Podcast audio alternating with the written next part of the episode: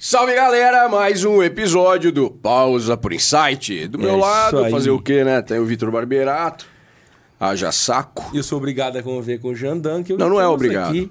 O Daniel, Daniel, obrigado por ter aceito o nosso convite. É um prazer ter você conosco aqui no início do ano para poder esclarecer muita coisa para muita gente. Segundo episódio do ano, e a gente vai falar de um tema extremamente importante que é a parte trabalhista.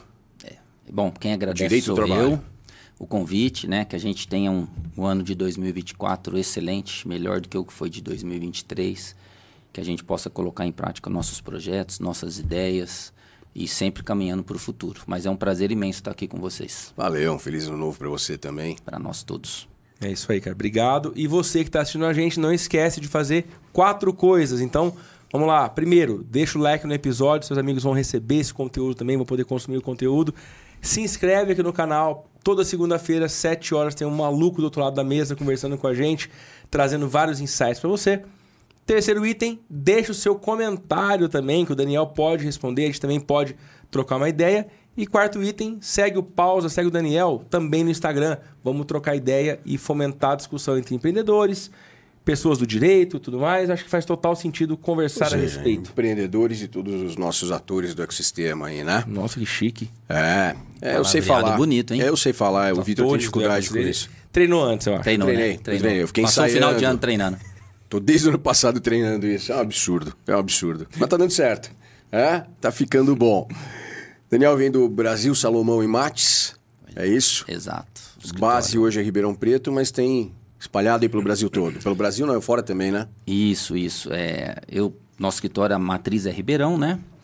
Foi fundado pelo Dr. Brasil em 1 de março de 1969. Eu estou no escritório desde 9 de março de 1992. Então, entrei no terceiro ano de faculdade. A gente tem a matriz em Ribeirão. Nós temos uma filial em Franca, em Campinas, em São Paulo, em Goiânia, em Três Lagoas, Rondonópolis, Cuiabá, Belo Horizonte, Porto e Lisboa, em Portugal. Essas duas em Portugal. São 11 ou 12? 11. 11. 11, é. A gente faz uma advocacia é, empresarial, né? É, organizado dessa forma, com áreas bem definidas. É, na ideia de que o nosso cliente, seja ele uma grande empresa, uma pequena empresa, isso não importa, ele encontre conosco caminhos para fazer o seu planejamento, para resolver os seus problemas, né? É, e não tenha que ficar, o meu advogado trabalhista é aqui, o meu advogado direito comercial é lá, o tributário é lá. Então, quando eu cheguei no escritório em, em, em 92, no terceiro ano de faculdade, ele já era organizado dessa forma. E eu me lembro que a minha grande dificuldade era saber o nome dos advogados, né? Na época eram 15. Hoje são? Olha, eu não, assim, eh, não quero parecer arrogante, mas eu vou ser Uns bem 500. sincero. Não, 500 não, mas eu acho que hoje a gente deve estar entre 200 e 210 profissionais, Caramba. né? Eh, desses advogados e advogadas, 60% do, são mulheres. 60% mulheres. Dominaram. Na minha área, eu vou te falar que 90% a, o time é composto de mulheres advogadas. Poxa, que bacana. que bacana. É uma inversão, porque quando eu cheguei não era assim. Por várias questões, não era. é, é, Não era uma barreira. porque não se contratava mulher, é que é, a mulher estava em menor quantidade no mercado. Né? Hoje a gente vai nas, nas faculdades, a- acho que a grande maioria das, das salas de aula são compostas por, por mulheres. Né? É, en- enfim, aí esse número, esse placar foi se invertendo. Né? E hoje a gente tem um time de belas mulheres lá, inclusive a minha mulher, que eu conheci lá dentro. Olha só que bacana. Pois é, Show Pois é. de bola. pois é. Cara, e assim, é, é- eu acho que é um escritório super bacana, né? Eu Muito tenho reconhecido, cara. prazer aí de, vez ou outra, passar por lá. Sempre bem recebido e você conversa com todo mundo. Todo mundo te recebe super bem. Aqui em Franca, né? Um abraço pro Dr. Luiz Arthur. Luiz Arthur, nosso sócio Já, de LA, já foi uma vítima do pausa também. né? já foi vítima do pausa, veio falar sobre a parte tributária. Acho que ele falou um pouco de reforma tributária, algumas Falou planejamento reforma, tributário, né? Planejamento. Sócio fiscal também, é um termo que eu nunca esqueço que foi ele que falou. E aí falou bastante coisa. E aí minha aproximação com o escritório foi através do, do Luiz. Luiz Arthur. A gente atende alguns clientes em comum. E embora seja um escritório desse porte, desse tamanho, a gente sempre é bem recebido. Você percebe que eles fazem questão de tratar todo mundo super sim, bem lá. Sim, Né? Então, é, é, tem uma cultura que eu acho que vem do, do, do Dr. Brasil Dr. e que, Brasil, que é. segue até hoje, né? Exatamente. O Dr. Brasil ele está com 82 anos.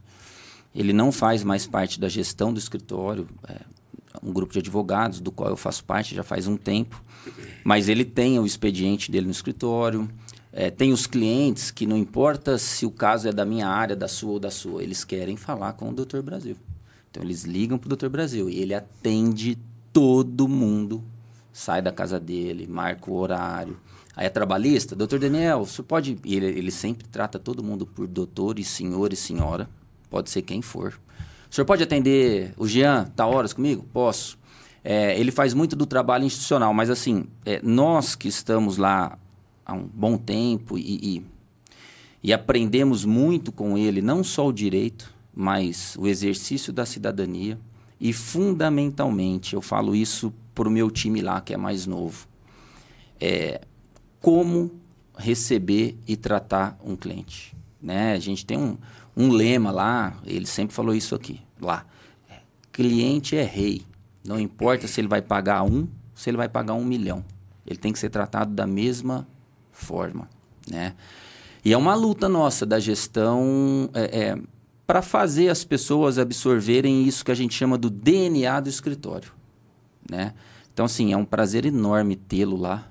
É, tomara que tenhamos por muito tempo. É alguém que é ávido por conhecimento, é uma sabedoria assim sem igual, gosta de estudo de cultura. Para vocês terem uma ideia, assim, para finalizar, é, há uns dois meses atrás ele pediu autorização para a gente na diretoria para fazer uma peça de teatro no escritório. Uma peça de teatro? Custou advocacia com uma peça de teatro. É, assim, óbvio, nós, nós temos nosso auditório aqui, etc. Ele contratou um professor, não transferiu o custo disso para o escritório. É, falo, nem me lembro o nome da peça, mas enfim, meio que intimou dois advogados a participar da peça, porque acho que o biotipo, é, o físico tinha a ver com, com os personagens, três personagens. Ensaiaram essa peça, acho que por dois meses, e apresentaram no escritório é, às sete horas da noite, com transmissão para as outras filiais, né? Ele lá com seus 82 anos. Então, assim, é alguém que ensina a gente todo dia. É, eu me sinto um privilegiado de ter sido estagiário dele. Só, eu só fui estagiário dele no meu tempo de estágio. Olha que bacana. E eu sempre fui um estagiário que uma pessoa que perguntava, que questionava. Eu nunca fui reativo, né? Se ele me mandava fazer uma coisa, eu ia estudar o porquê que eu estava fazendo aquilo. Eu perguntava para ele: por que, que o senhor está? Por que, que o senhor está indo por esse caminho e não está indo por esse caminho, né? É, que é uma forma que eu sempre achei que para aprender mais, para valorizar o tempo que eu estava lá, o meu e o dele, né? Então ele é fenomenal, fenomenal. Muito bom. É, e a fato, parte é trabalhista, eu acho que é, é muito engraçado porque quem tem empresa sabe o quão difícil é.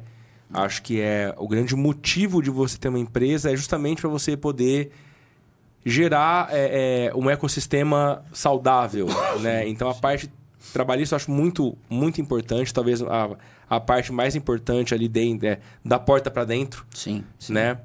E tem tido uma, bastante mudança. Sim, a- assim, eu acho que grande, o grande patrimônio de uma empresa, e eu falo isso pela nossa, porque o nosso escritório hoje é uma empresa, né? Nós somos em mais de 400 pessoas ao todo. É, é gente, é lidar com gente, né? É, e, infelizmente, a gente vive numa insegurança jurídica muito grande. Não é só na parte trabalhista, é na parte tributária, é na- na- nas questões contratuais e tal. E, e, assim, falando especificamente do direito do trabalho, a gente tem uma CLT que é de, do final dos anos 40 e nós tivemos uma reforma trabalhista em 2017 que é outra CLT. Né? Muito embora o Supremo Tribunal Federal de lá para cá tenha operado um pouco essa reforma trabalhista, mas de 2017 para cá, para o empresário é, que olhar para a CLT é, com bons olhos, pensando num, num planejamento, num- numa, numa advocacia consultiva para você pavimentar o seu crescimento, eu acho que ele encontra é, é, é, pontos muito interessantes, né? É, a própria negociação sindical, aquilo que você pode ou não pode levar para dentro de um acordo coletivo, A CLT agora tem dois, dois artigos daquilo que você pode e aquilo que você não pode. Isso não tinha. Então era muito comum é, você. Vou dar um exemplo rápido aqui para vocês entenderem. É, a CLT tem um capítulo lá que diz que o funcionário que trabalha em serviço externo não tem controle de jornada. Aí você ia na convenção coletiva de motoristas, do, do segmento de motoristas lá. Funcionário externo tem controle de jornada e é de responsabilidade do motorista parar para fazer o intervalo de refeição, que ele é de no mínimo uma hora, né? A jornada acima de seis horas. Então, a empresa, aderindo ao que está na norma coletiva, que tem previsão de reconhecimento constitucional, sempre teve, não estipulava, não, não, não, não obrigava o seu funcionário externo a marcar cartão de ponto. Por quê? Porque está na norma coletiva. Ele tem que parar a atividade uma hora e retomar depois. Desde que a empresa desse condições para ele fazer isso. Ótimo. Milhares de condenação dizendo que essa cláusula não é válida. Porque no, o capítulo da jornada de trabalho tem a ver com a rigidez física do colaborador. Até aí tudo bem. E como é que faz?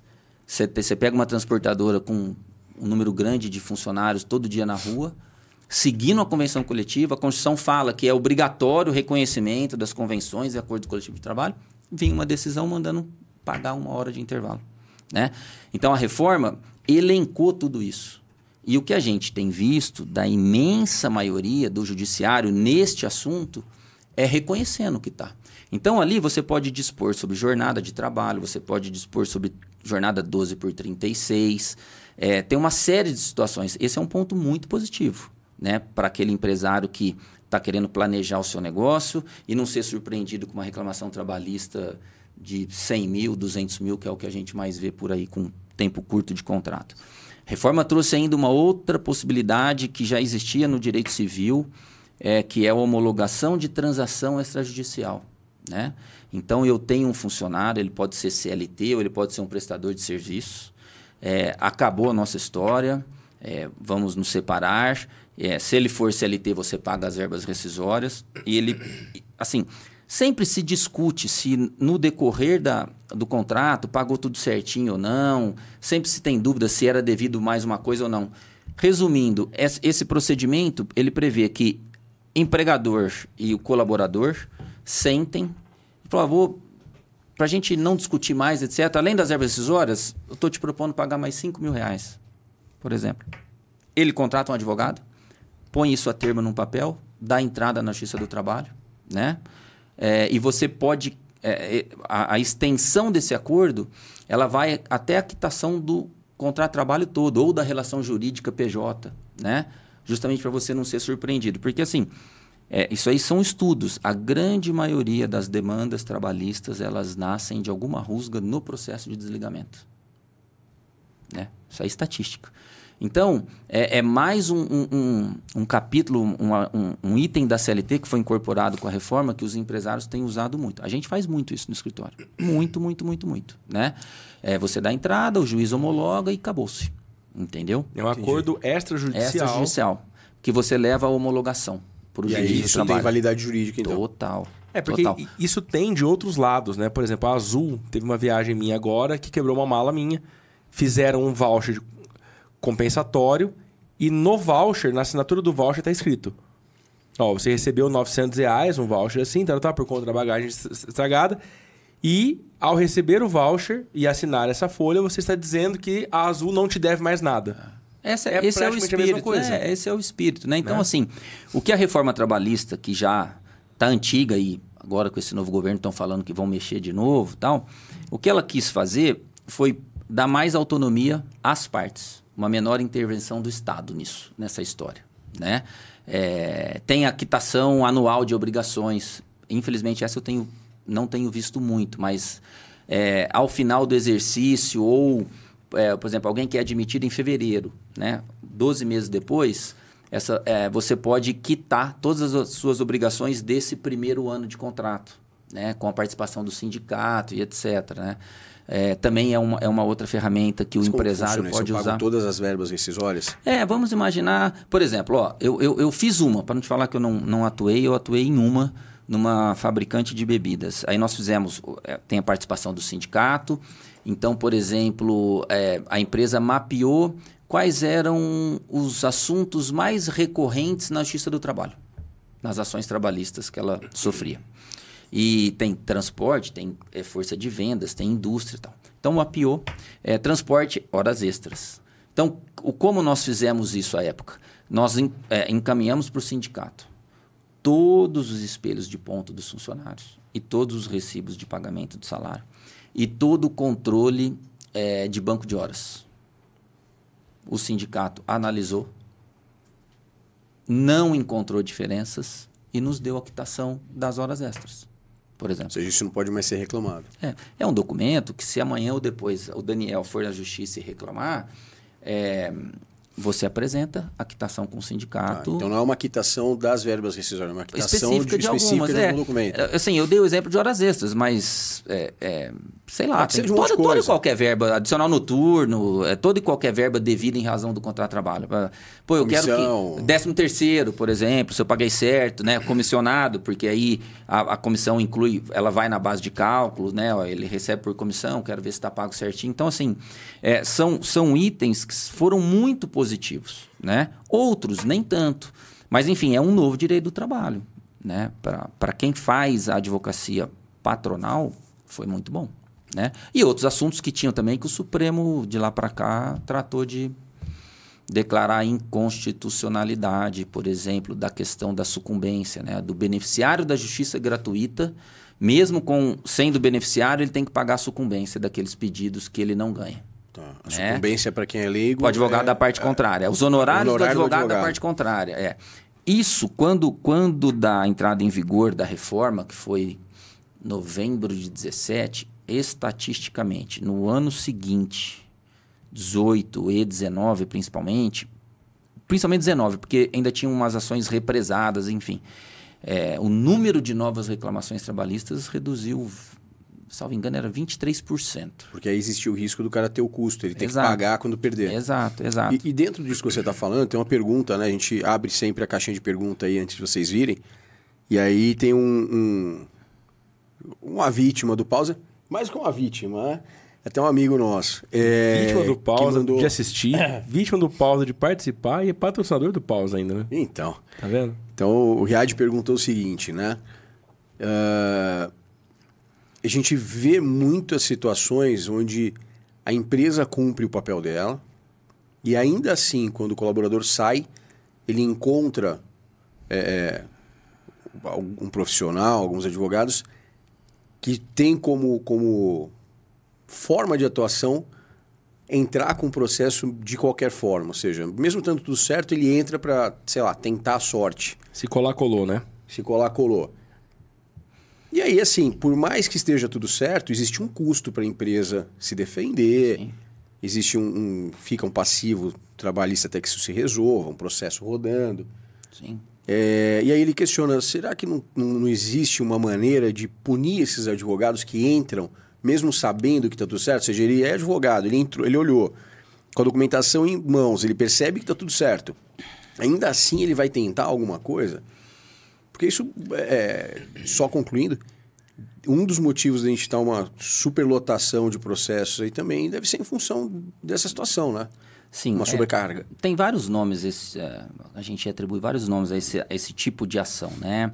Mas para mim a advocacia predatória, eu acho que é o que, que cabe mais. É, e os advogados que praticam advocacia predatória, o mercado é, é, os nomina como advogados ofensores, tá? Tem, infelizmente tem. Assim, toda profissão tem aqueles que fazem por onde e aqueles que não fazem por onde. É, mas por que isso acontece?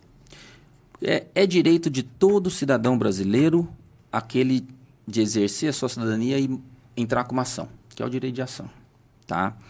Na Justiça do Trabalho, pelos princípios da Justiça do Trabalho, que protegem aquele que a Justiça do Trabalho é, chama de hipossuficiente, que é sempre o trabalhador, é, ajuda a não penalizar esse tipo de situação, porque já tem no ordenamento jurídico, que é a litigância de má-fé. Antes da reforma trabalhista, ela estava prevista no CPC, no Código de Processo Civil, e o Código de Processo Civil tinha aplica tem aplicação subsidiária no processo do trabalho, porque nós não temos um Código do Processo do Trabalho. A gente tem o Código Civil o Código de Processo Civil. A CLT é uma só, com matérias de direito material e de direito processual. Aquilo que não está na CLT importa do Código de Processo Civil. Sempre teve. Né? É, mas são raros aqueles juízes que aplicam e sempre saem com o zap. Ah, o Daniel está exercendo o direito constitucional de ação. E não só o, o, o reclamante, no caso, poderia ser condenado em litigante de má-fé, como solidariamente o advogado se ficar provado a atuação dele. Porque às vezes assim, ó, por exemplo, eu posso, eu sou um reclamante que eu sou um suficiente, eu não tenho conhecimento. Então eu chego lá para o meu advogado e falo, ó, eu trabalhava todo dia até as 10 horas da noite. Eu posso estar tá passando a informação falsa para o advogado. E o Também. cara está ali para colocar no papel, na procuração, né? É, aqueles, a, a imensa maioria dos advogados fazem uma entrevista faz o cliente assinar a entrevista. Justamente para não se, não se complicar numa situação dessa. Então tem os dois lados. É, mas assim, a OAB está olhando para isso. É, eu sei que o próprio Tribunal de Justiça aqui do Estado de São Paulo tem um núcleo para tratar essas demandas. Construtora é muito vítima disso. Muito vítima disso. É, de, de, de advogados que se infiltram aí nesses prédios do, do, programa Minha Casa, antigo Minha Casa Minha Vida, agora mudou o nome, esqueci o nome. Mas, enfim, é, essa classe é, é de consumidor. é, e a gente faz algumas construtoras e tem, tem colega que tem 600, 700 ações. Né? É, e ao invés de concentrar os pedidos todos numa ação, faz em 3, 4. Por conta de Pô, ele sabe que a construtora tem uma política de acordo, fala, então vou fazer quatro ações, vou tentar puxar mais honorários. Enfim, tem uma série, infelizmente tem uma série. Mas existe mecanismo para isso, tá? É, mas nós, advogados, é, que estamos defendendo aqueles que estão sendo é, reclamados, é, é uma luta em glória, porque é difícil você conseguir. Tem, tem, tem vezes que você vê que está na cara, sabe? Que a narrativa da petição inicial ela é contrária aos próprios documentos que a, que a pessoa junta no processo. E você chama atenção, poxa, aí você vê uma sentença, ah, o reclamante estava exercendo seu direito constitucional de ação. A OAB olha para isso e, e, monitora isso hoje? A OAB monitora, é, tem um núcleo também dentro da OAB, aí tem toda uma, uma tramitação do processo ético, né? E aí tem as, as punições, ela pode ser uma sanção tal. É, mas, infelizmente, isso denigre um pouco a nossa profissão e dificulta o empreendedor. Aquele empreendedor que é sério, que respeita o seu maior patrimônio, que para mim é os seus, são os seus colaboradores, é difícil. É difícil. É, é difícil. E aí a gente. É, a importância do tema é exatamente nesse sentido. Né? A gente acompanha muitos empreendedores e hoje essa é uma das maiores preocupações. Né? Ninguém começa a empreender e, e contrata uma equipe para ter problema. É, um pouco eu sinto que é a falta de estar bem assessorado. Sim. Por exemplo, você traz aqui algumas falas que mostra para gente que se a gente tiver um pouco mais de... Não é nem de conhecimento, acho que é de assessoria. Né? Ter Sim. alguém por perto para nos dirigir. É, a gente consegue tomar ações que tranquilizam, né? como essa, por exemplo, de anualmente fazer um, ah, uma quitação. Obrigações. Pô, faz muito sentido isso. Faz, porque isso mitiga qualquer risco. Um acordo coletivo, porque, ó, desculpa te cortar. É, e é bacana a gente falar, voltar nesse assunto de, de convenção coletiva, porque o Supremo mudou a regra aí da contribuição agora, faz pouco tempo. É, a convenção coletiva da categoria da indústria calçadista, ela serve para pequena, para média e para grande, que tem realidades diferentes. Totalmente. Sim. Força econômica diferente, enfim. Quando você faz um acordo coletivo, você traz para a sua empresa, você leva para o papel a realidade da sua empresa, tá? O seu tamanho, o seu faturamento. É óbvio que o sindicato dos empregados, ele não vai abrir mão daquilo que ele acha o mínimo e etc. Mas tua, às vezes a minha dinâmica, que tenho 30 empregados, 10 empregados, é diferente, pô. Às vezes não, ela é diferente. É, né? Às vezes, são iguais, certamente é diferente. Então, assim, é, é, eu defendo muito isso. Foi inclusive tema da minha monografia de pós-graduação, essa questão lá em 2002, aqui na Unifran. É, essa questão de, de, de acordo coletivo. É, o empresário que olhar para isso, a partir do momento que justifique, é, eu acho que ele também dá um passo muito grande é, para o seu crescimento com musculatura. Reclamação trabalhista vai ter sempre. Né? É, o Brasil, o brasileiro é do litígio. O brasileiro é do litígio, né? E até porque você pega uma reclamação trabalhista, os advogados que advogam para ex-colaboradores, para o reclamante que a gente chama, pela própria OAB, eles podem cobrar até 30% daquilo que ganhar se ganhar.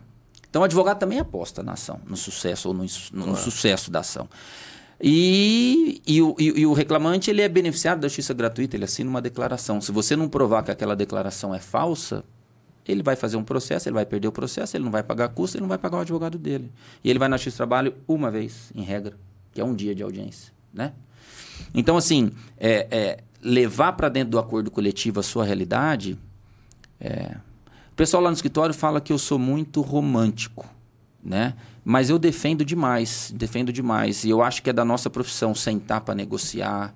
Eu, eu, gosto de fazer isso, sabe? Então tem um acordo coletivo, tem essa quitação anual, tem o banco de horas que hoje você pode fazer direto com o seu funcionário se ele for no prazo máximo de seis meses. E homologado também, né? É, e a partir de seis meses, sindicato. Até seis meses é entre as partes, né? Então é muito menos burocrático, entendeu? Então tem muita coisa ali. Tem muita então, coisa. Então, eu acho que, que é nesse caminho que faz muito sentido ter esse tipo de assessoria. Porque a gente tem mais segurança, né? E essa é uma grande dor, como a gente estava falando. E aí fica assim, uma imagem muito ruim, né? Poxa, eu, não, eu vou ter equipe e ao mesmo tempo eu estou sempre com medo de ter uma equipe. É, é. Né? E a gente percebe isso muito nos empreendedores. Sim. Uma preocupação. Eu acho que é muito mais por falta de, de coisas. Mas tem também e... o outro lado, que é que a gente sabe que... Pode, pode chamar. Por muito tempo... É, é, a gente vê exatamente isso acontecendo, né? Então, eu acho que está respondido, Riad. Ouviu, doutor? E eu já vou aproveitar, você falou de segurança aí, né? Olha eu só. Eu vou trazer um insight agora para você, que é a Blackout Monitoramento de Segurança, nosso novo patrocinador do Pausa. E eu vou aproveitar para chamar o Daniel. Foi vítima nossa do Pausa, também chama Daniel. Nosso episódio de Natal, episódio número 100 do Pausa foi com ele, Olha. o dono da Blackout. Daniel, Conta pra gente qual, quais são as vantagens de ter o porteiro eletrônico no seu condomínio. Conta aí. Vai lá, Daniel. Olá, sou Daniel da Blackout. Hoje eu venho trazer algumas dicas sobre a portaria remota para o seu condomínio. Redução de custos em até 60%, padronização do atendimento, evita-se rodízio na portaria e aumento de segurança. Faz o seguinte, você que está assistindo, pausa para o insight e gostou dessa solução, entre em contato pelo 3713 4100 e solicite um orçamento em seu condomínio. Aí, tá vendo, ó? Valeu, Daniel. Não esquece, blackout, segurança e monitoramento. Cara, aproveitar para te perguntar uma coisa que acho que tem a ver com quase todos os empresários que assistem a gente. Eu ouvi dizer que o STF teve uma mudança com relação ao entendimento da pejotização. Queria que você explicasse um pouco para o pessoal aí essa, essa que treta a, é essa? A nova visão que o STF trouxe, né? E que eu acho, na, na minha opinião, faz total sentido. Ó, vamos lá. É, a CLT ela contempla o modelo tradicional de relação de trabalho, consolidação das leis do trabalho, contrato de trabalho CLT. É, tudo aquilo que não for CLT comumente se chama de terceirização, tá? Seja um PJ, é, seja um prestador de serviço pessoa física, e geralmente é PJ por, por planejamento tributário por isso que geralmente se contrata PJ. É, a terceirização mesmo, é, definida em lei, é aquela terceirização que eu contrato uma empresa prestadora de serviços a terceiros para colocar funcionários para trabalhar para mim. Geralmente a gente vê muito isso em limpeza, em shoppings, em hospitais. Esse é, esse é o modelo terceirização definida É muito comum em montadores de carro, sabia? O departamento de design, eles são designers de empresas Isso. que trabalham ali dentro. O que acontece? É, quando a reforma chegou e, e possibilitou que você terceirizasse é, as atividades, qualquer atividade do seu processo produtivo. Você deixa de trabalhar só com atividade fim. Exatamente. Antigamente, por uma súmula do Tribunal Superior do Trabalho, você não poderia terceirizar a sua atividade fim, tá? Poxa, é muito difícil hoje em dia, ou já de um, bom, de um tempo, você definir o que é atividade fim. Porque uma empresa é composta de diversos setores, né? Eu tenho o setor de transporte, eu tenho o setor de indústria, eu tenho o setor de vendas, enfim. Ótimo. Aí isso foi questionado numa ação é, no STF. O STF validou a terceirização da atividade fim, tá? É, o que o STF tem feito agora? É, o Daniel trabalhou como prestador de serviço pessoa jurídica, por uma empresa, não importa o tanto de tempo, tudo certo, nunca questionei nada. Esse contrato acabou, eu entro na justiça com uma reclamação trabalhista e falo, ó, na verdade, eu nunca fui PJ. Eu sempre fui um empregado CLT, por isso, por isso, por isso, por isso, por isso. Tá? É, o judiciário trabalhista, via de regra, é, tem reconhecido o vínculo nessas ações. O que o SF tem feito é caçar essas sentenças e acórdons que reconhecem o vínculo é, com aqueles prestadores de serviço que, vamos dizer, que não são o hipossuficiente que a Justiça do Trabalho protege. Uma coisa, com todo respeito e infelizmente, porque isso é uma questão cultural, é você pegar uma pessoa que não tem quase nenhum conhecimento e impor a ela, e impor a ela um contrato ele, ele, ele vai assinar, né? Agora, outra coisa é você pegar alguém com um nível superior, alguém que está no mercado de trabalho, que tem consciência exatamente daquilo que está fazendo. E que entende os prós e, e que contras. entende os prós e os contras. E que entende, por alguma razão, que esse é o melhor modelo, né? É, você chancelar que aquele contrato que durou anos era um contrato CLT. Né? Então, é, é, as empresas que estão sofrendo essas condenações, elas estão fazendo uso de um mecanismo que está é, é, que é a reclamação constitucional, onde se alega basicamente que a decisão que reconheceu o vínculo viola, não me lembro qual que é o tema é, fixado no STF, viola, e então a gente, o advogado pede para que o STF casse essa decisão. Né? E a gente tem visto aí é, é toda semana. Geralmente a gente está falando de profissionais liberais, engenheiros, médicos, advogados, né? É, tem muitas, tem, existe muita ação questionando é, vínculo com, de advogado, escritório, dentista, enfim, é uma série de, de, de, de, de, profissões aí que a gente tem visto. É, de novo, muitos se aproveitam dos princípios da justiça do trabalho, uhum. né? É, para se falar, para se passar por alguém que foi é, esse contrato foi imposto, a pessoa não teve condições de negociar. E na imensa maioria das vezes não é assim. A pessoa opta por esse modelo. Né? E eu também não vejo problema nenhum da minha empresa é, se organizar de tal forma que eu não tenha empregado CLT. A lei não me proíbe isso. E que segurança jurídica o empresário tem é, de, de ter alguém nessa função, geralmente com remuneração boa. Hora que você pega essa remuneração mês a mês e transforma em salário, essas condenações elas passam de milhão a depender. Executivos, né? É, do mercado, enfim. Então, é um, o, o, o STF ele tem sofrido muita crítica por isso. Porque, de novo, na minha concepção, existem casos e casos. Tem aqueles que a pessoa chega e fala assim, ó, se você não assinar esse contrato PJ, eu vou te mandar embora. Então, assim, eu sou CLT. E você é obrigado CLT a mudar. e acordo PJ. Isso pode ser que ele não tenha opção de fato. O STF não tem olhado para isso. Não são todas as turmas, me parece que a turma do ministro Faquim não tem decidido assim. E existe um movimento na Justiça do Trabalho, é, é, pelo Tribunal Superior do Trabalho, de tentar melhor resolver essa questão. Mas é o que a gente mais tem tido.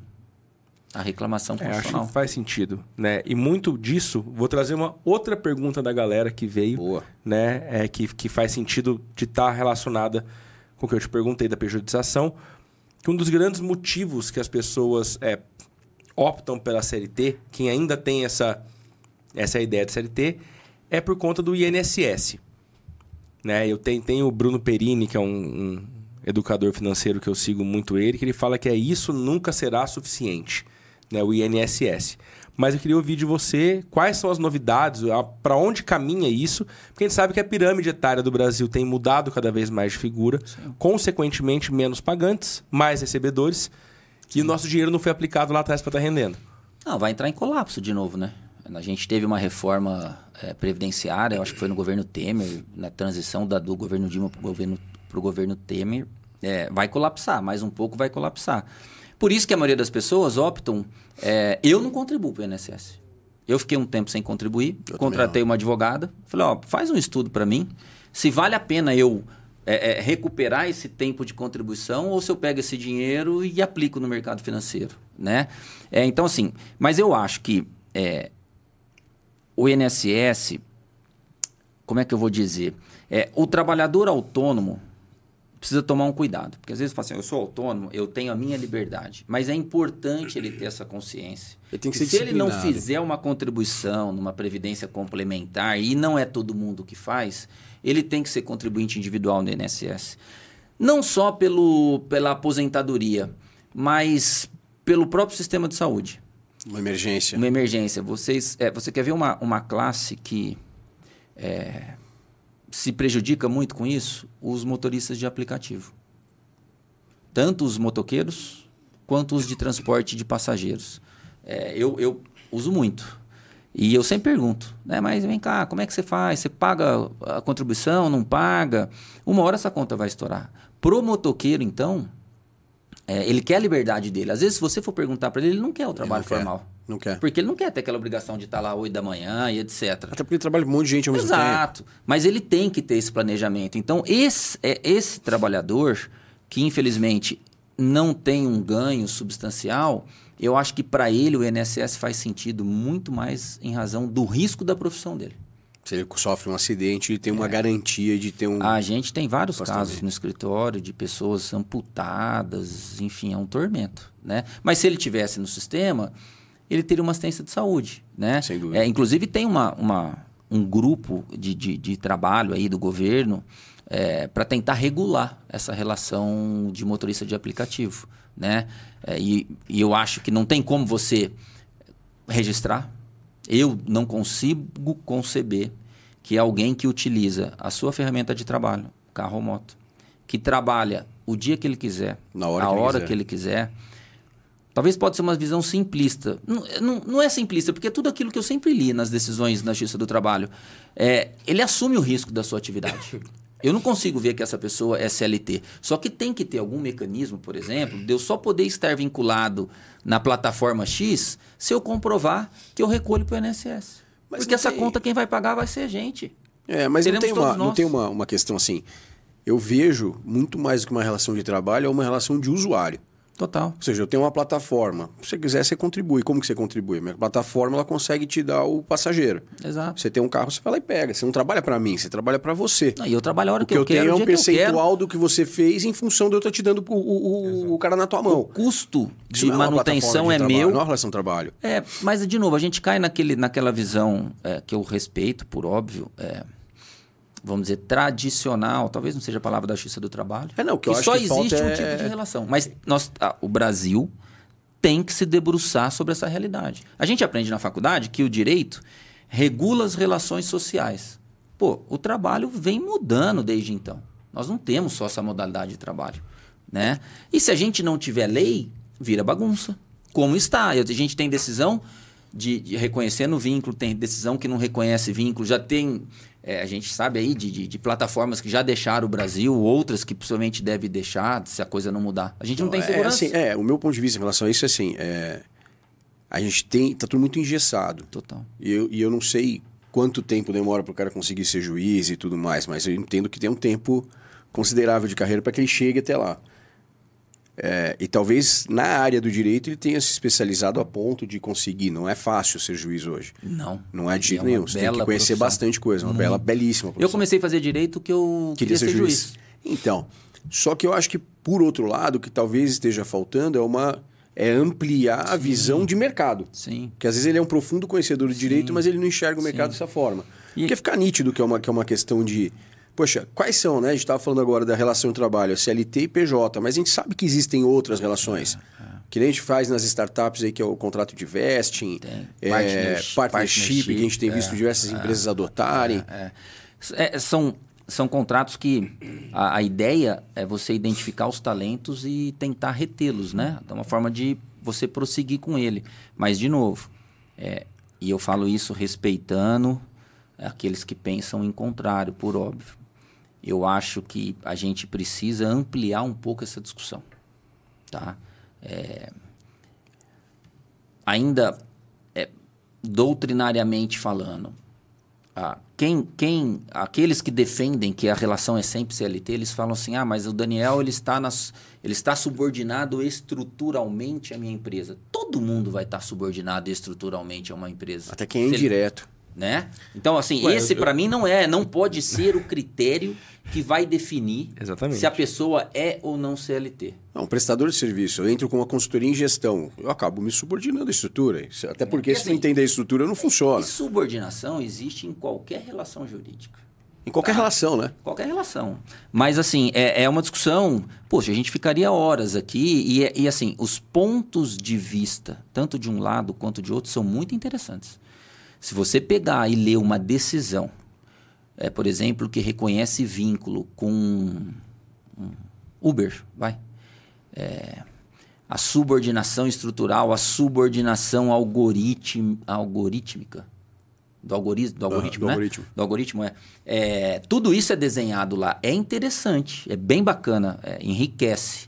Mas eu não acho que esse seja o critério. Eu ainda continuo achando que aquele que escolhe para quem trabalhar, a hora que trabalhar, e que custeia o seu trabalho, ele não é CLT. É, eu vejo Uber muito mais, como eu falei, com uma plataforma, como um lobista. Eu coloco o cara na tua frente, você Né? faz esse negócio comigo. Ah, se fizer, poxa, eu quero um tanto. só- A plataforma é, intermediária, mas né? a- a- São duas a- pontas tá no meio. O dinheiro só vai para a plataforma. Assim, meu, quem criou é gênio. É o mercado, Mas é igual uma compra no e-commerce. não é? No marketplace, você paga a- a- o Mercado Livre e você recebe de outra pessoa. Exato. Aquele seller não é um CLT do Mercado Então, Livre. assim, é, é, a gente precisa ampliar, mas na- especificamente nessa questão que a gente começou a falar disso, porque você colocou é, do INSS. É, eu acho que a gente logo, logo vai estourar, num futuro próximo, mas é, aquele que está iniciando no mercado de trabalho, de repente com uma remuneração não tão alta, que não consiga, não consiga separar um pedaço do seu rendimento para fazer uma aplicação, ele tem que estar no, no- na Previdência Oficial do país. Muito pelo, pe- pelo seguro e tudo mais, né? Tem, tem. É, se o cara não tiver a disciplina, né? Eu falo bastante isso, Exato. né? Eu, eu- quando eu dou aula da parte de empreendedorismo, eles me perguntam muito isso, né? Se vale a pena ser PJ e, e por que que vale, né? E aí é exatamente esse o ponto. Se você tiver disciplina para separar um valor daquilo, porque o que, que você tem ali? Você tem o FGTS e o INSS, que são os dois principais né, é, abatimentos que fazem ali, né? Tirando o imposto de renda que é retido na fonte e tal.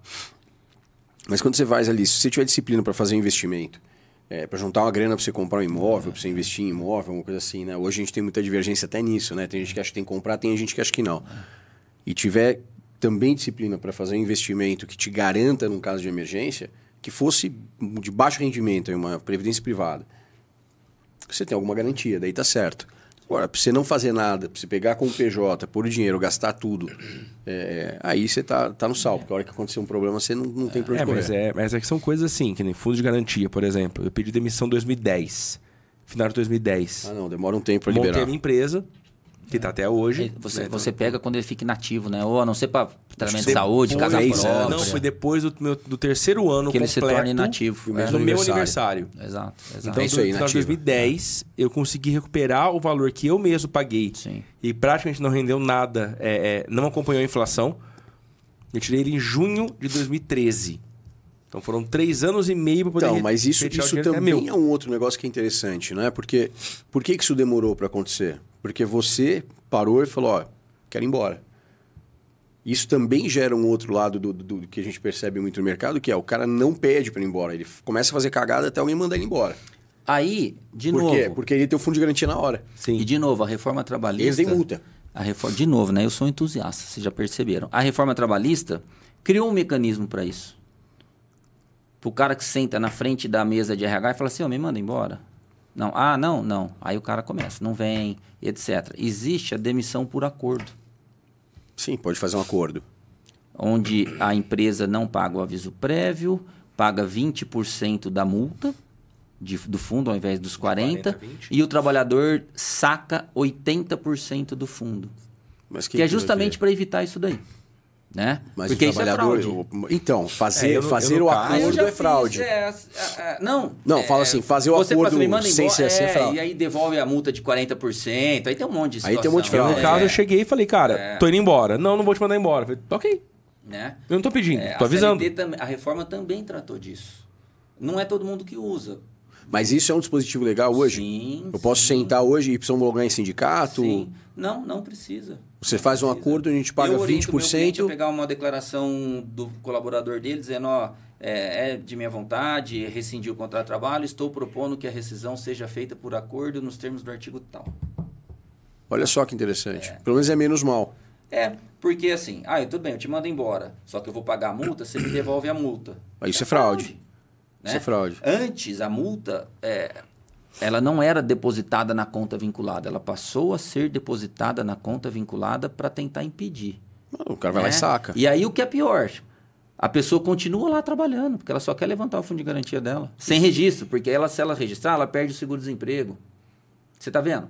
Como é, é, é, a coisa vai aumentando, aumentando, aumentando. Então, assim, eu acho que, voltando ao início da nossa conversa, uma, um bom planejamento nessa questão aí da relação empresa-colaborador é, faz com que você possa crescer de uma forma consistente para enfrentar esse mercado de trabalho que tem aí. Né? Você, empreendedor. Eu defendo E- muito isso. E mais uma pergunta que eu tenho. A gente sabe que na justiça comum, na justiça comum não, né? Para as outras áreas do direito, a gente tem as câmaras de mediação e arbitragem. Para o direito trabalhista, existe essa possibilidade? Existe. Essa é lei, né? É, é lei. De novo, é, se você pegar um trabalhador hipossuficiente que nem sabe o que é isso e levar para uma câmara arbitral, talvez a X Trabalho pode anular esse acordo, tá? É, o que você não pode é levar para esse acordo o pagamento simples de verba rescisória, que é uma obrigação decorrente de lei, e aí você quitar todo o 10 anos de contrato, por exemplo. Pressupõe uma negociação, né? Uma negociação. É, a X Trabalho tem validado. Tem validado. Mas Somente nessas questões de. Câmara você de pode fazer uma Câmara Arbitral, você elege uma Câmara, né? Uma Câmara Arbitral. É, por outro lado, a homologação de transação extrajudicial é uma forma de você fazer isso diretamente na Justiça do Trabalho. Né? Eu acho que é mais seguro, tendo a chancela de um juiz. Eu acho que é mais seguro. Tá. Né? É, mas quando a gente está falando de executivos, daquele, daquele, daquele, aquela pessoa que não é o hipossuficiente, que tem uma percepção, é, vamos dizer, faz mais sentido. Né? Lá atrás, mil, 2000, 2000 e pouco, cria, criaram-se as comissões de conciliação prévia. CLT previa isso daí né, nos sindicatos, como uma arbitragem. Mas aí. é, é, e, e também quitava o extinto contrato. E aí foi deturpando, né? Pagava verba rescisória, que é uma obrigação de lei, de novo, e quitava o contrato inteiro. Aí o Ministério Público do Trabalho fez um movimento de fiscalizar com razão e acabou extinguindo tudo isso daí.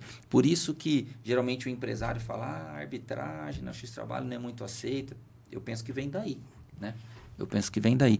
Enfim, tem muita coisa para aquele que está começando a sua vida profissional, seja como empresa, seja como um, um prestador de serviços, é, para ele se valer é, e para ele ter uma segurança, fazer um planejamento, né? É, uma última, se vocês me permitem, uma, uma, Claro. uma, uma questão que também se tornou relevante, é, voltando à questão de acordo coletivo e convenção coletiva de trabalho, quando veio a reforma, vocês vão se lembrar que a contribuição sindical e as contribuições ao sindicato elas passaram a ser facultativas, né? A contribuição sindical era aquela obrigatória, que era um dia de trabalho, todo mundo contribuía, seja ele sindicalizado ou não. Aí tinham as outras contribuições. A reforma veio e tirou isso. Acabou a fonte de custeio do sindicato. E, de novo, a gente tem os bons e a gente tem os Não tão bons. não tão bons ou nada bons, que só viviam da contribuição e nem negociação né? coletiva fazia para sua categoria. O Supremo agora é, entendeu, e eu acho que de forma correta, desde que aplicada de forma correta, que a contribuição assistencial, que é aquela que decorre da negociação sindical, ela é devida pelo, pelo trabalhador, tá? Por Porque quê? sindicato trabalhou os- por isso. Exato. E, e, assim, o beneficiário é a categoria, não é somente o sindicalizado. O piso vale para todo mundo. O piso, por exemplo, que é o direito maior, talvez, de uma negociação coletiva, é a definição de quanto você vai ganhar, vale para todo mundo. E o Supremo garantiu o direito à oposição. Então, eu posso fazer a oposição. Geralmente, as regras vêm na própria convenção. É, isso permite que o bom sindicato consiga fazer um trabalho. Que ele chegue numa empresa e se apresente e mostre quais os benefícios que ele tem para a categoria que ele representa. E a mesma coisa o sindicato patronal, porque a gente tem o de empregados e a gente tem o de empregador, né? Então, acho que essa foi a última do ano de 2023 aí do Supremo. É um assunto que reacendeu a discussão de novo. Porque quando a reforma veio, se eu não me engano, a gente tinha no Brasil 17 mil sindicatos. 17, São 17 mil, mil sindicatos. A gente tinha. É Muitos coisa, não sobreviveram depois da reforma, porque Mas sindicato ele não é por categoria? Por categoria. A gente tem 17 mil, porque você tem o patronal e do empregado, tudo É, bem. é. Então Tudo bem, você divide no meio. no meio. 8.500. São 8.500, mas a gente tem Vou te 8.500 falar. modalidades, ou sei lá, categorias. Procura na internet. Um dia que você estiver de boa, tomando uma cerveja artesanal, gelada, pro- Relaxando. relaxando, Uma caipirinha de rúcula. uma caipirinha, Caipirinha de, de rúcula, rúcula. procura é, sindicato de quais categorias que tem. Vai ter do cara que aperta o Ah. parafuso direito da roda da Honda. Ó, e de novo, eu, Daniel, defendo o sindicato. O bom sindicato. Não, mas 8.500, pô, isso é. Não faz o menor Mas sentido. vem de uma época em que você é obrigado, que a indústria calçadista, por exemplo, a gente viveu muito isso. Cara, você precisa contribuir, independente da função que você exerce. E, cara, todos os sindicatos calçadistas do Brasil fizeram um bom, bom trabalho? Valeria a pena pagar? Então, acho que vem, vem muito disso. Os sindicatos perderam muita força. Sim. Por quê? né? Porque essa O Cid receita Franca, da por exemplo, perdeu muita É, força essa nos receita anos. da né? contribuição sindical, ela, ela vinha para o cofre do sindicato sem qualquer esforço. Fora as É, outras. compulsório, né? É Era compulsório, né? Então deixou de ser. Eu contribuo Ou seja, se eu você quero. você vai trabalhar, você vai contribuir É, de qualquer forma. Aí isso, isso forçou o sindicato a literalmente mostrar. Você precisou ir pro mercado, gerar valor percebido Exato. e falar, agora você tem Mas que assim, pagar. Que básico. Eu acho que é um. Eu, eu acho, não, eu tenho certeza. É um importante órgão de defesa, tanto do empresário quanto do, do colaborador. É, eu, eu sempre defendo lá que os meus clientes têm que ter uma participação sindical ativa, saber o que está acontecendo. Não, acho Justamente tem- porque, às vezes, o que, é, o que vale para sua empresa não vale para sua. Acho Entendeu? que faz sentido o, o que o sindicato Precisa. faz. O que Sim. não faz sentido é a forma, forma. com que estão É, tratando. é. Porque o que, que eu imagino? Você tem o que você falou do calçadista. Então, ao invés de você ter um sindicato calçadista, dos calçadistas, esse sindicato dos calçadistas, de repente, entra lá e dá um racha. Ah, elegeram o cara para ser. Então, tá bom, ele vai ser o presidente. Então, eu não vou estar nesse sindicato. Eu vou montar um só do cara que cola a sola. É o que tem acontecido. Daí é, eu vou é o desmembramento. do processo, é o desmembramento. Eu faço um sindicato para cá, um por presponto, um para colador. por- Porque existem as regras para você pô. fazer esse desmembramento. Porque o princípio que a gente tem é da unicidade sindical. Sim. Né? Muitos defendem a pluralidade. Eu vou escolher se o A, o B ou o C. Se eu posso ter três sindicatos calçadistas, é, eu mas escolho a lei, não, a, lei, a lei não permite. Então, o que, o que acontece muito é o desmembramento. Seria legal ter concorrência, né? Eu tenho X sindicatos aqui, eu tenho três sindicatos. Ou seja, sei que se vire para mostrar que você tem valor e por que, que eu tenho que estar lá. Ó, antigamente, Sindicato das Empregadas Domésticas. A convenção, eh, eu acho que ela era estadual, ou de Campinas para cá. Aí fundou em Ribeirão, desmembrou a base. Eh, tem um, me parece que em Araraquara. Eh, então, assim, eh, são, é, um, é um importante órgão de defesa das categorias, seja econômico ou seja profissional. Mas a discussão que envolve o sindicato, ela não está restrita só no financiamento. Ela tem, eu acho que ela é maior. Bem maior. Tem outras coisas. Cara, Bom, show de bola, né? Vou trazer aqui uma coisa, é, mais um patrocinador do Pausa, uma fala rápida é, para você que hoje em dia contribui com a CLT ou não, é um empresário ou um empregado e que deseja vender online. Então, fala da arroba pra vocês aí. Você pode montar sua loja virtual por apenas 120 reais por mês, com 7 dias de teste da plataforma. Então, você sai arroba.com.br, você pode montar sua loja virtual ainda hoje e confere lá que vale a pena ter esse segundo job ou então transformar Ou isso partir para que isso seja mesmo. job principal, né? Né? Sete dias de graça, 120 reais por mês, é isso? É surreal, cara. E quantos, quantos, quantos produtos a gente consegue colocar com 120 reais? Que são 400, eu acho. Hum, São 400 produtos, cara. 400 produtos. Ou se não for 400, alguma coisa perto disso. Ou seja, é coisa pra caramba, velho. Dá pra você começar Não, a fazer um regaço. Tranquilamente você pode fazer uma boa atuação ali com investimento muito baixo. Seja pra ter a renda principal. Na plataforma mais fácil de você usar que existe no Brasil, sem dúvida alguma. Então, enroba.com.br não perde a oportunidade. É, acho que essa questão do online traz muito, né? As vendas online, tu, toda esse- essa, essa mudança de mercado, né? Tá tudo muito mais fluido e cada vez mais eu percebo que no online as pessoas passaram de, é, as pessoas passaram a não querer mais o intermediário, né? Então, lojistas de multimarcas têm muita dificuldade no online, Sim. porque você consegue direto na marca comprar dela.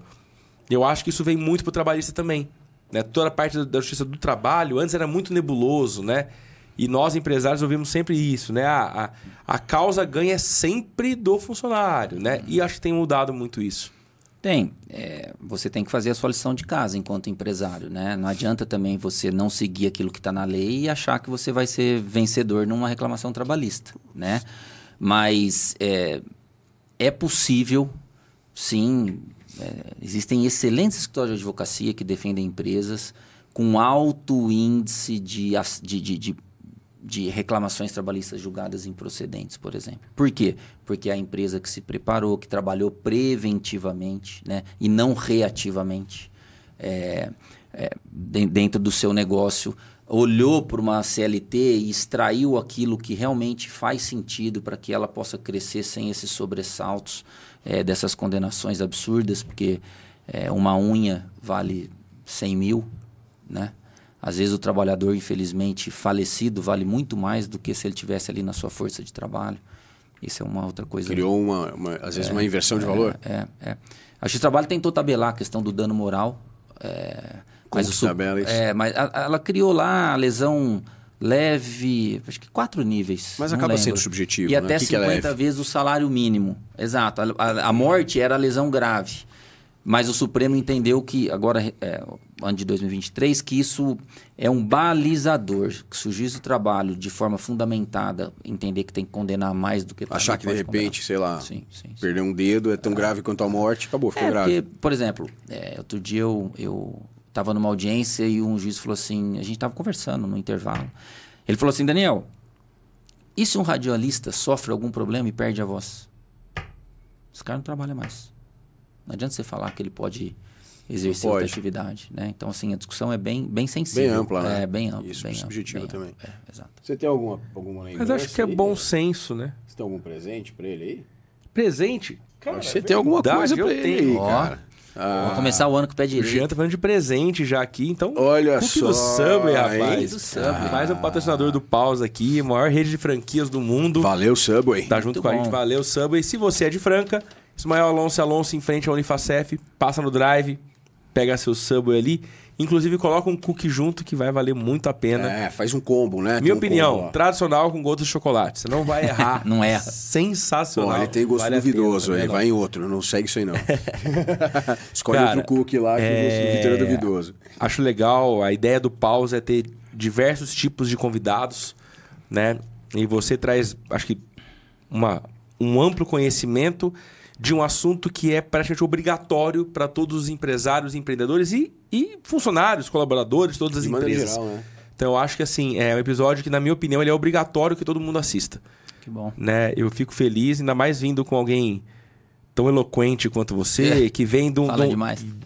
Cara, não é demais. Que, que, que Acho que conhece é incrível, demais, cara. Conhece é demais bacana, bacana ver o e transmite você de forma fácil também. é, é domina o muito assunto, importante. conhece muito o Imagina. assunto e consegue trazer isso de uma forma muito Talvez por tranquila, muito dominar leve. tanto, né? É, traz Fica uma leve, forma Fica tranquilo. super leve de trazer. Te agradecer muito por ter aceito o nosso convite. É... Foi uma honra. Uma honra ter você aqui, Daniel. A honra é toda minha, foi toda minha. É, voltarei quantas vezes vocês me chamarem. É, gostei muito do formato, foi o meu primeiro. Né? Olha só que legal. Nunca... Embora a gente tenha até um estúdio lá no escritório, mas a gente... eu nunca sentei lá na mesa para poder gravar um podcast. E, e assim, é, o cidadão brasileiro ele tem que ser conhecedor dos seus direitos. Aquele cidadão que não conhece os seus direitos, ele vai enfrentar muitas dificuldades, né? Muitas dificuldades. É, o Brasil precisa desse exercício de cidadania, né? É, esse trabalho eu acho que começa dentro da nossa casa. Eu sou um otimista por natureza. É, eu acho esse país fenomenal.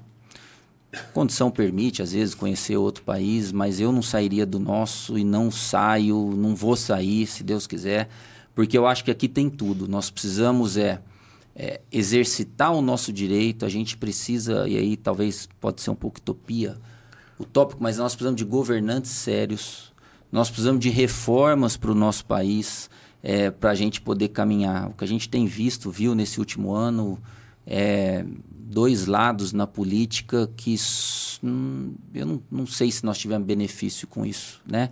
Um país muito dividido, as pessoas muito belicosas e nós não vamos caminhar para frente. Né? Um país com, esse, com essa imensidão, riqueza natural, a gente tem tudo aqui. Né? É, então acho que cada um tem que fazer a sua parte, ter a sua consciência tranquila para a gente poder prosseguir, empreender, trabalhar. Se eu quiser trabalhar CLT, eu tenho que conhecer quais são os meus direitos, para eu sentar com a pessoa e discutir como é que o que, que eu faço, o que, que eu não faço, o que, que eu tenho, o que, que eu não tenho. Infelizmente, a gente tem boa parte da nossa classe trabalhadora com muito pouca informação. A informação é super ra é, rasa, né? É, é, eu acho que isso dá o direito, conhecer as formas de, de, de, de relações trabalhistas, até para que eu possa escolher qual eu prefiro. Sim, sim, sim. Eu acho que é um. Tem um mar de oportunidades, né? É, e a gente faz a nossa parte, os nossos governantes que façam de, as dele, as reformas que a gente precisa, por exemplo, reforma tributária que está é, é, é, na discussão, né? esteve na discussão ano passado, é, uma reforma administrativa, porque esse, é, esse país não pode custar o que custa, esses privilégios todos senão nós não vamos progredir como deveríamos, né? É. Mas foi um prazer enorme, Cara, muito bom. Prazer foi nosso, a gente te agradece. Uma aula. Que aula, hein? Que aula. e como a gente falou, faz sentido para todo mundo que está no ecossistema, independente de onde está. Seja empregado, empregador, seja onde estiver. Vale a pena. Informação super importante. Daniel, muito obrigado por estar com a gente aqui. Obrigado, Daniel. Valeu demais. Valeu e... demais. E assim a gente encerra mais um episódio do Pausa pro Insight. Valeu. Liu. E aí, se você ficou até o final dessa aula do Daniel, eu vou deixar aqui mais dois episódios para você continuar assistindo Pausa pro Insight. Cola lá.